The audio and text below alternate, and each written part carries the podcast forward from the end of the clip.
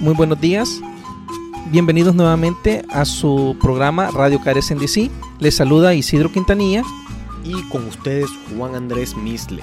Y que nos acompaña hoy es nuestra colega de Carecen, la señorita Ariel Chapnek. Cuéntanos Ariel, ¿quién eres y cómo te desempeñas en Carecen? Hola, buenos días a todos. Mi nombre es Ariel Chapnik y yo soy una abogada de inmigración con Carecen, patrocinada por la Fundación de la Familia Gallagher. Bienvenida Ariel, la verdad que es un gusto tenerte aquí con nosotros en este programa. Hoy tenemos muchas cosas que platicar, prácticamente un programa muy informativo, Juan. Sí, efectivamente, el presidente Biden ha impulsado una propuesta migratoria y esto ha causado mucha confusión con la comunidad sobre cuáles son las propuestas, qué es factible y cómo se van a llevar a cabo muchas reformas que la administración Biden está proponiendo. Es por eso que Ariel nos va a ayudar a descifrar todas las propuestas o por lo menos lo que se ha ido anunciando. Isidro, cuéntanos, ¿cuáles son algunas de las cosas que la comunidad se está preguntando? Se ha escuchado mucho sobre el plan del presidente Joe Biden para otorgar tarjetas verdes, incluidos a las personas que gozan del DACA, TPS e incluso personas totalmente indocumentadas. ¿Cuándo pueden estas personas comenzar a solicitar esta residencia? Bueno, presidente Joe Biden propuso un plan increíble para ayudar a la gente para obtener la residencia permanente, también conocido como tarjetas verdes. Su plan intenta ayudar a la gente con TPS, DACA y la gente sin papeles. Pero este plan solo es una propuesta. En este momento, nada es oficial y este plan no ha cambiado la ley. Para repetir, es el plan de inmigración del presidente Joe Biden ya no ha cambiado nada. En este momento no puede aplicar para la residencia bajo del plan del presidente Joe Biden. El plan solo es, solo es propuesta. Hay un proceso largo y complicado hasta que el plan puede cambiar la ley de inmigración y la gente puede aplicar para residencia bajo de un programa nuevo. Pero ya va, Ariel, porque mucha gente ha estado escuchando de que el presidente Biden ha estado firmando órdenes ejecutivas en migración. ¿Él acaso firmó una orden ejecutiva para implementar este nuevo plan migratorio? No. Presidente Joe Biden no puede firmar un orden ejecutivo para implementar su plan para dar residencia a millones de inmigrantes. Él pudo firmar órdenes ejecutivos sobre otras cosas, por ejemplo, como eh, parando la construcción del muro en la frontera u ofrecer protección contra deportación a algunos grupos de inmigrantes. Pero crear avenidas nuevas para la residencia es un proceso completamente diferente. Crear avenidas de residencia involucra negociaciones complicados y votos en el Congreso. Y después de todo eso es posible que el plan nunca estará implementado o el, el plan final puede ser completamente diferente que la propuesta original del presidente Biden. Es importante recordar que aunque puede oír sobre presidente Biden firmando órdenes ejecutivos sobre inmigración, esos órdenes no van a implementar su plan para dar avenidas a residencia a millones de inmigrantes. En ese sentido, ¿cuándo podrán aplicar para la residencia bajo el plan del presidente Joe Biden? Primero, Recuerda que si el plan está implementado, la versión final puede ser bien diferente que el plan original que el presidente Joe Biden propuso la semana pasada. Las negociaciones y votos en el Congreso pueden afectar los términos del plan, y si el Congreso no llega a un acuerdo, es posible que el plan nunca estará implementado. Una manera excelente de aprender a las actualizaciones en el plan de inmigración es seguir las noticias y prestar atención a los anuncios que carecen. Y si escucha algo sobre el plan de inmigración o cualquier otro asunto de inmigración y quiere más información, siempre puede llamar a Carecen a las 202-328-9799 y podemos darle las últimas noticias. ¿Qué le dirías a alguien que se te acerca y te dice, Ariel, alguien me dijo de que podrían ayudarme a aplicar para una tarjeta de residencia bajo el plan de Joe Biden. ¿Debería entregar yo una aplicación para una tarjeta de residencia? Es importante tener mucho cuidado de dónde recibe su información y quién le paga para ayuda con asuntos de inmigración. Cuando hayan cambios en la ley de inmigración o nuevos programas de inmigración, la gente es muy emocionada y quieren aplicar para el programa inmediatamente. Pero, desafortunadamente, los estafadores toman ventaja de la emoción y la confusión y roban el dinero de los inmigrantes. En este momento, el 29 de enero de 2021, no hay ni manera para aplicar para residencia bajo de la propuesta del presidente Joe Biden. Es posible que alguien quien le dice que pueden ayudarle a aplicar para el programa de residencia o amnistía de presidente Biden está tratando de robar su dinero. Y si en el futuro tiene la oportunidad para aplicar para la residencia a causa de un cambio en la ley o un cambio en sus circunstancias personales, es importante verificar que está trabajando con organización legítima o un abogado licenciado. La ayuda mala le puede dañar en el futuro. Gracias, Ariel sumamente interesante todo lo que nos manifiestas. Entonces, para ir aterrizando, si el plan del presidente John Biden todavía no está en efecto, ¿qué otra manera tienen las personas para aplicar para su tarjeta de residencia? Bueno, cada persona tiene una situación diferente. Por eso es muy importante que programe una consulta con abogada licenciada para discutir sus opciones. Pero, por lo general, hay tres avenidas principales para obtener residencia. La primera avenida es residencia basado en su familia. Por ejemplo, si se casa con alguien quien tiene la ciudadanía o residencia, o si su hijo o hija con ciudadanía cumple 21 años, o si otro miembro de su familia, como madre o padre o hermano o hermana, tiene la ciudadanía o residencia. La segunda avenida es basado en su empleo. A veces su empleador puede meter petición para usted para obtener residencia basado en su trabajo. La tercera avenida es basado en alivio humanitario. Eso incluye el asilo político y eso es cuando tiene miedo de regresar a su país porque ha sido dañado allá o tiene miedo que estará dañado si regresa. También incluye visa U, que es una visa especial para víctimas de algunos crímenes graves. Recuerda que las aplicaciones de inmigración son muy complicadas y cada caso es diferente. Por eso es muy importante que habla con una abogada licenciada sobre sus opciones. Siempre puede llamarnos a la 202-328-9799. Podemos hacer una consulta sobre sus opciones o podemos referirle a otra organización o abogado. Sí, y efectivamente algo que está afectando mucho a la comunidad y quizás muchos que, que nos escuchan ahora son la gente con TPS, ¿no? Eh, mucho se ha escuchado en las últimas semanas sobre el futuro de esta iniciativa que nos ha ayudado a tanto en la comunidad. Así que cuéntanos, Ariel, ¿qué está pasando con TPS en estos momentos? Si tiene TPS válido, recibió una extensión automática. Si tiene TPS y usted es de El Salvador, Honduras o Nicaragua, su TPS y permiso de trabajo tiene una extensión automática hasta el 4 de octubre de 2021. No es necesario aplicar para un permiso de trabajo nuevo. Si necesita una carta para presentar a su empleador o cualquier otra oficina para explicar que su TPS y permiso de trabajo ha sido extendido, puede llamar a Carecen a la 202-328-9799 para pedir esa carta. La verdad que ha sido un placer enorme tenerte con nosotros en nuestros estudios, Ariel. Un placer que espero que se repita en próximos programas. Sabes que eres siempre bienvenida aquí a Radio Carecen DC. Muchísimas gracias.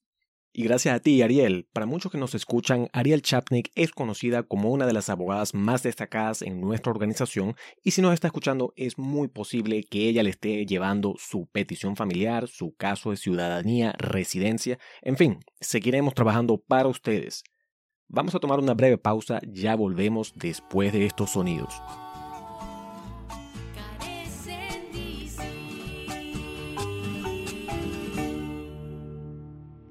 Empodérate, infórmate,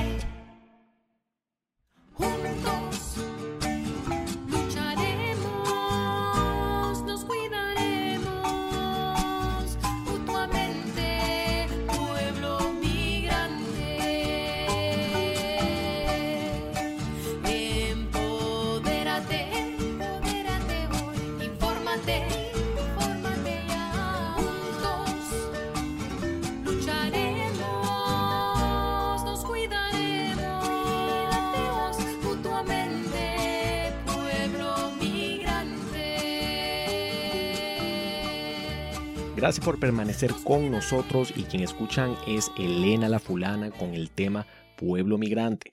En los micrófonos quien les habla es Juan Andrés Misle y moviéndonos hacia un tema muy cercano a nuestra comunidad, tenemos en las líneas vía Zoom a Juan Escalante, un reconocido soñador o dreamer venezolano con una amplia experiencia abogando por los derechos de los inmigrantes indocumentados, al igual que aquellos con DACA y con TPS. Es un honor conversar con Juan, que ha sido un aliado en muchas de las luchas de las que hacemos parte. ¿Cómo estás, Juan? Bienvenido al programa. Muchas gracias por la invitación. Y para aquellos que no te conocen muy bien, cuéntanos, ¿quién es Juan Escalante? Háblanos de tu trayectoria profesional y como activista Dreamer. Por supuesto. Bueno, como saben, eh, mi nombre es Juan Escalante. Este, actualmente tengo 30 años y he estado dedicado a básicamente a la batalla para eh, conseguir una reforma migratoria, un cambio de, las leyes de este país cuando viene al tema migratorio. Eh, yo llegué con mi familia aquí en el año 2000 eh, de Caracas, Venezuela. Nos establecimos en Miami y crecí ahí y hasta los 16 años no me había dado cuenta de que lamentablemente este, tras un error de nuestro abogado, bueno, no un error, sino falta de atención de un abogado, nos quedamos sin estatus migratorio.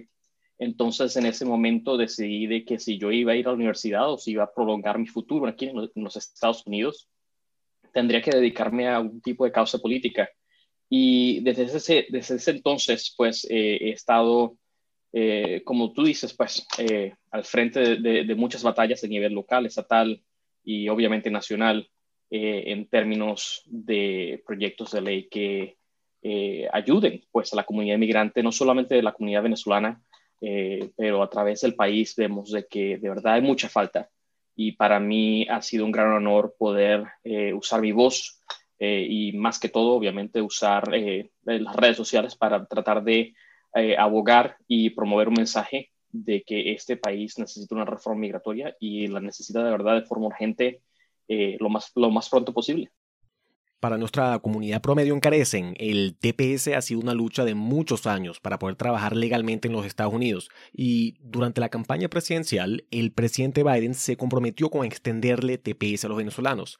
Es más, en el 2019 Venezuela se convirtió en el país con el mayor número de peticiones de asilo afirmativo en los Estados Unidos. En tu opinión, Juan, ¿por qué se le debería extender TPS a los venezolanos?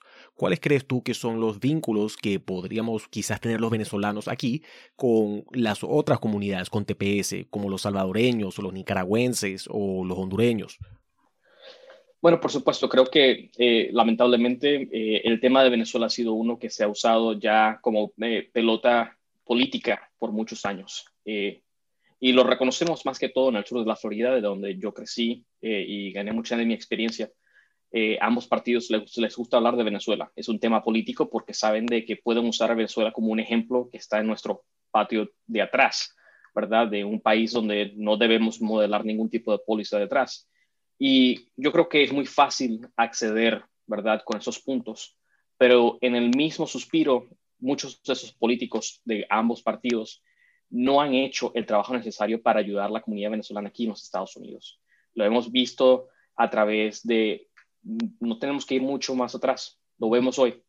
Actualmente los venezolanos no este, eh, tienen algún tipo de protección en tema eh, de la deportación que sea concreto. Sabemos que el presidente eh, previo, Donald Trump, firmó una orden ejecutiva dándole un estatus este, como se conoce un DED, que no es un TPS, sino un estatus alterno, eh, que todavía no se conocen muchos de los detalles. La Casa Blanca de Joe Biden todavía no ha dado a conocer muchos de los detalles de este tipo de, eh, de cómo se implementará o sí y cuándo se implementará este programa. Uh, al mismo tiempo vemos de que muchas personas en el Congreso, ambos republicanos y demócratas, han dicho de que quieren ayudar a la comunidad venezolana vía TPS. Esto ha sido una batalla que la hemos librado por muchos años y no ha dado fruto. Y creo que lo más triste del cuento es de que también vemos personas que este, son víctimas de la deportación. Personas que lamentablemente se encuentran ahorita, ahorita mismo por no tener estatus migratorio dentro de algún centro de detención privado eh, con propósitos de algún tipo de espera de que los vayan a deportar de regreso a Venezuela. Y lo vemos también, eh, lamentablemente, y creo que aún más trágico, eh, a través de la frontera entre los Estados Unidos y México, a través del de famoso programa MPP o este, Quédate en México, donde vemos venezolanos llegando a la frontera pidiendo asilo y los han hecho esperar ahí este, you know, por, por meses este, a través de muchas circunstancias muy difíciles que están pasando en, eh, en la frontera eh, debido a ese tipo de programa. Entonces, para mí no queda más recurso de que recomendarle al gobierno de los Estados Unidos de que tiene que seguir con su promesa y darse cuenta, ¿verdad?, de que tiene que conceder algún tipo de estatus migratorio a la comunidad venezolana y dejar el tema de que Venezuela, es esto, lo otro, mientras hay muchas personas, venezolanos, miles de venezolanos en este país que no tienen un estatus migratorio y que lamentablemente no pueden regresar a Venezuela por causas de la economía, social, política y otros temas que no solamente son eh, dañinos al país, sino que son peligrosos a la vida humana, ya de que sabemos de que eh, están pasando mucha dificultad, no solamente con el crimen, sino también con temas este, de recursos muy básicos que nosotros como personas y seres humanos necesitamos en este momento. Y acaba de tocar un punto clave. Tal como mencionaste, el expresidente Trump aprobó lo que se llama el DED e para los venezolanos un día antes de entregarle las llaves al presidente Biden. ¿Puedes decirnos qué es exactamente ese DED e y en qué se diferencia a un TPS? Bueno, por supuesto, y creo que este, vale recalcar de que yo no soy abogado y que cualquier pregunta o necesidad que ustedes tengan en términos este, de ayuda legal deberían consultar a un abogado y este, conseguir la última información. El DED e es un programa que solamente ha, cubierto en historia reciente a un solo país y ese país ha sido Siria. Eh, en, estos momentos lo que sabemos de este programa es lo siguiente provee un estatus migratorio que es sumamente frágil. Es sumamente frágil porque se puede deshacer con un plumazo de la misma forma que se creó y el próximo presidente se puede deshacer de él. También hay ciertos este, eh, requisitos en términos de este, permisos de trabajo. No todas las personas que califiquen para el DED son automáticamente calificadas para trabajar. Entonces, este, creo que en este momento, ¿verdad? Eh, podemos calificar de que aunque esto es una noticia muy bien recibida para la comunidad inmigrante aquí en los Estados Unidos que venga de Venezuela, también sabemos de que hay un peligro de que este, de que este programa no esté aquí para quedarse con, eh, con, las ciertas, eh, con, ciertas garantías que otros programas como el TPS tengan. Lo digo porque la misma persona que creó el, el DED e para los venezolanos trató de anular el DED e en el 2017 muchas personas que han seguido el tema migratorio sabrán de que el presidente Donald Trump trató de restringir el TPS, el programa de DACA y trató de anular la calificación del programa de DED e para las miles de personas que se beneficiaron de ese momento a través de ejercicios de, bajo su administración. Entonces creo que hay que de verdad revisar muy bien no solamente la historia en cómo se comportó la administración Trump con el DED, sino también cuáles son los riesgos a la larga, no a la, no, a la corta, porque sabemos de que sí, tal vez no se porten hoy, mañana, el año que viene, el año después. Pero lo único que falta es que venga un presidente con sentimientos antimigrantes como lo tenía el presidente Trump, que se quiera hacer ese programa y de la misma forma, sin ningún, sin ningún tipo de garantía por el Congreso, se lo, haga y ponga a todas esas personas que se identifiquen al Congreso. Creo que ese es el peligro para calificar a cualquiera de esos programas, uno tiene que salir de las sombras y darse a conocer a, los ojos del gobierno. Entonces, eh, no queremos de que esa lista de personas identificadas cubiertas bajo un programa caiga en manos de agentes migratorios que tengan órdenes de deportación si algún día se llegara a deshacer ese programa y por eso estamos buscando un TPS que es un programa más reconocido, más estable y que ya tiene bastante apoyo y es hora de que la administración Biden y el Congreso entreguen.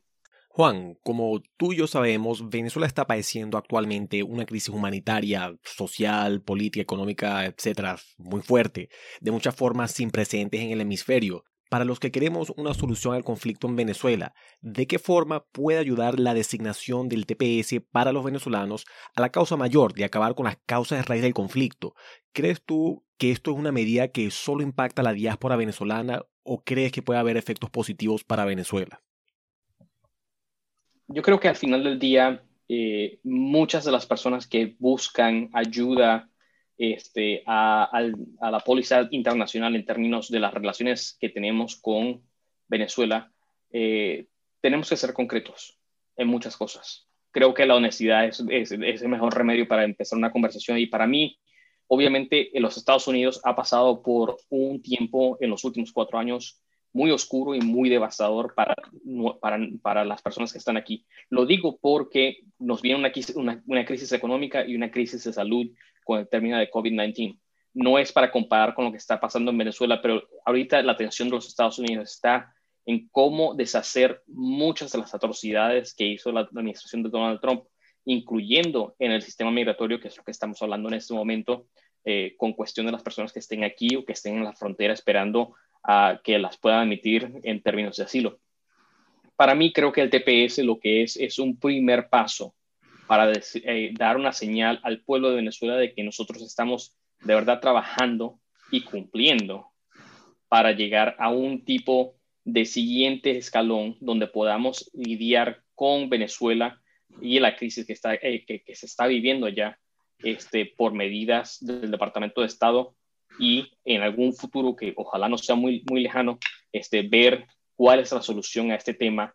Para ser eh, concreto, creo que no le veo una respuesta al término de cómo se, se repararán las relaciones con tal de que Nicolás Maduro siga en el poder y con tal de que sigamos viviendo en un mundo donde la gente lamentablemente siga siendo afectada por el COVID-19 eh, o el COVID-19, eh, mientras eh, todavía no hay una distribución o un plan para salir de la pandemia de una forma segura, donde podamos de verdad este, hacer pasos concretos sean diplomáticos o cualquier otro remedio para, para, para ver cómo se resuelve el tema, el tema venezolano.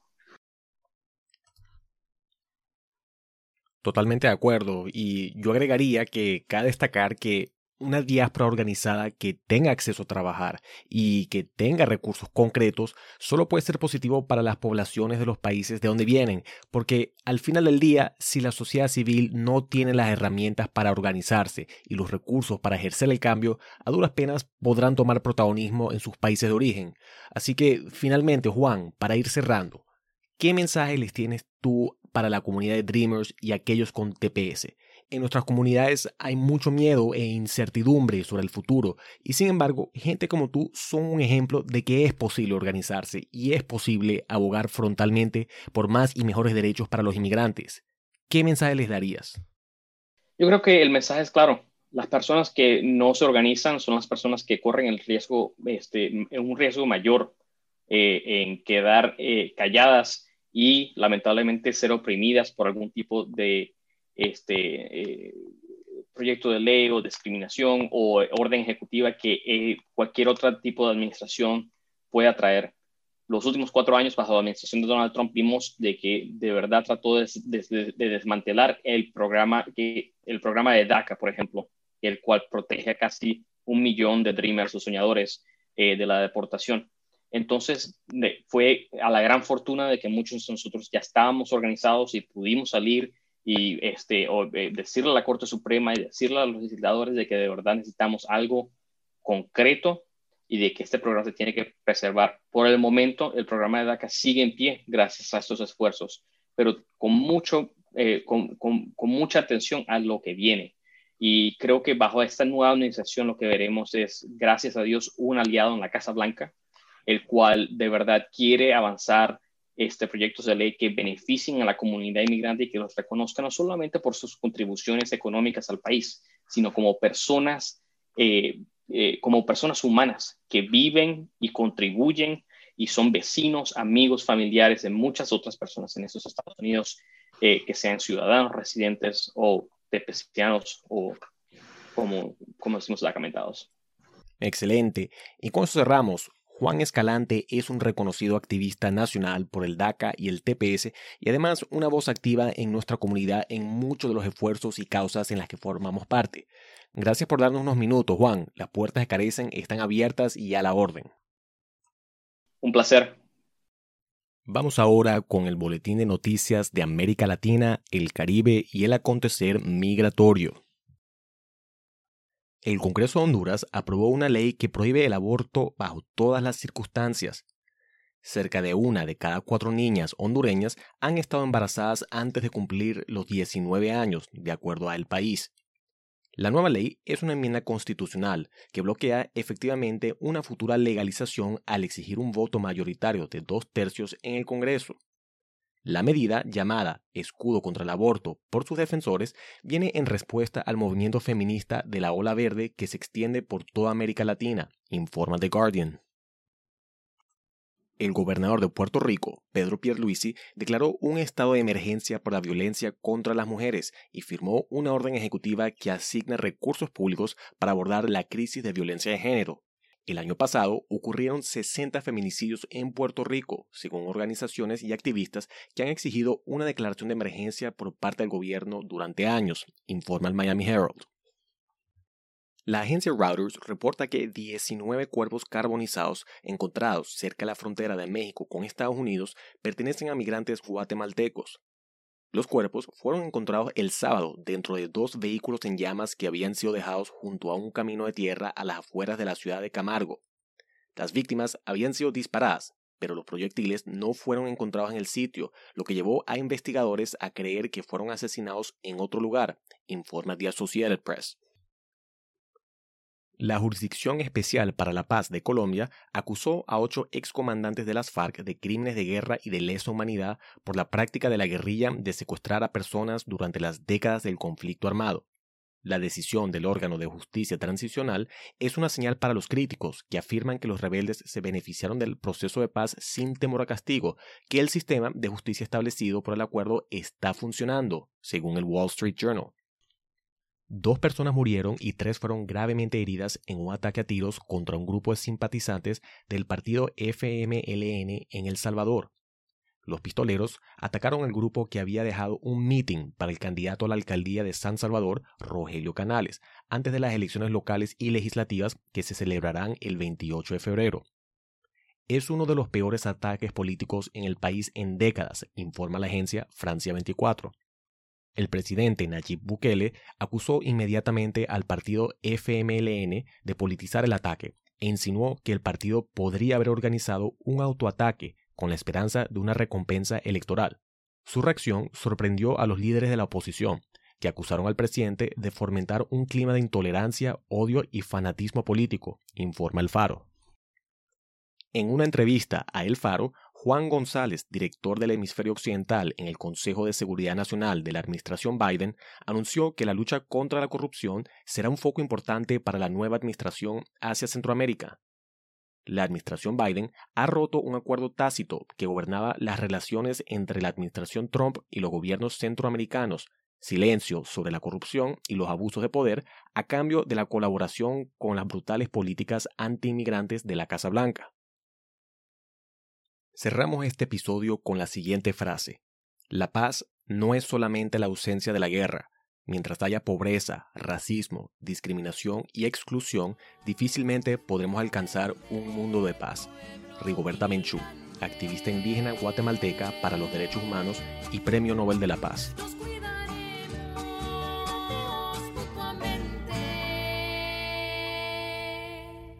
Mi pueblo migrante.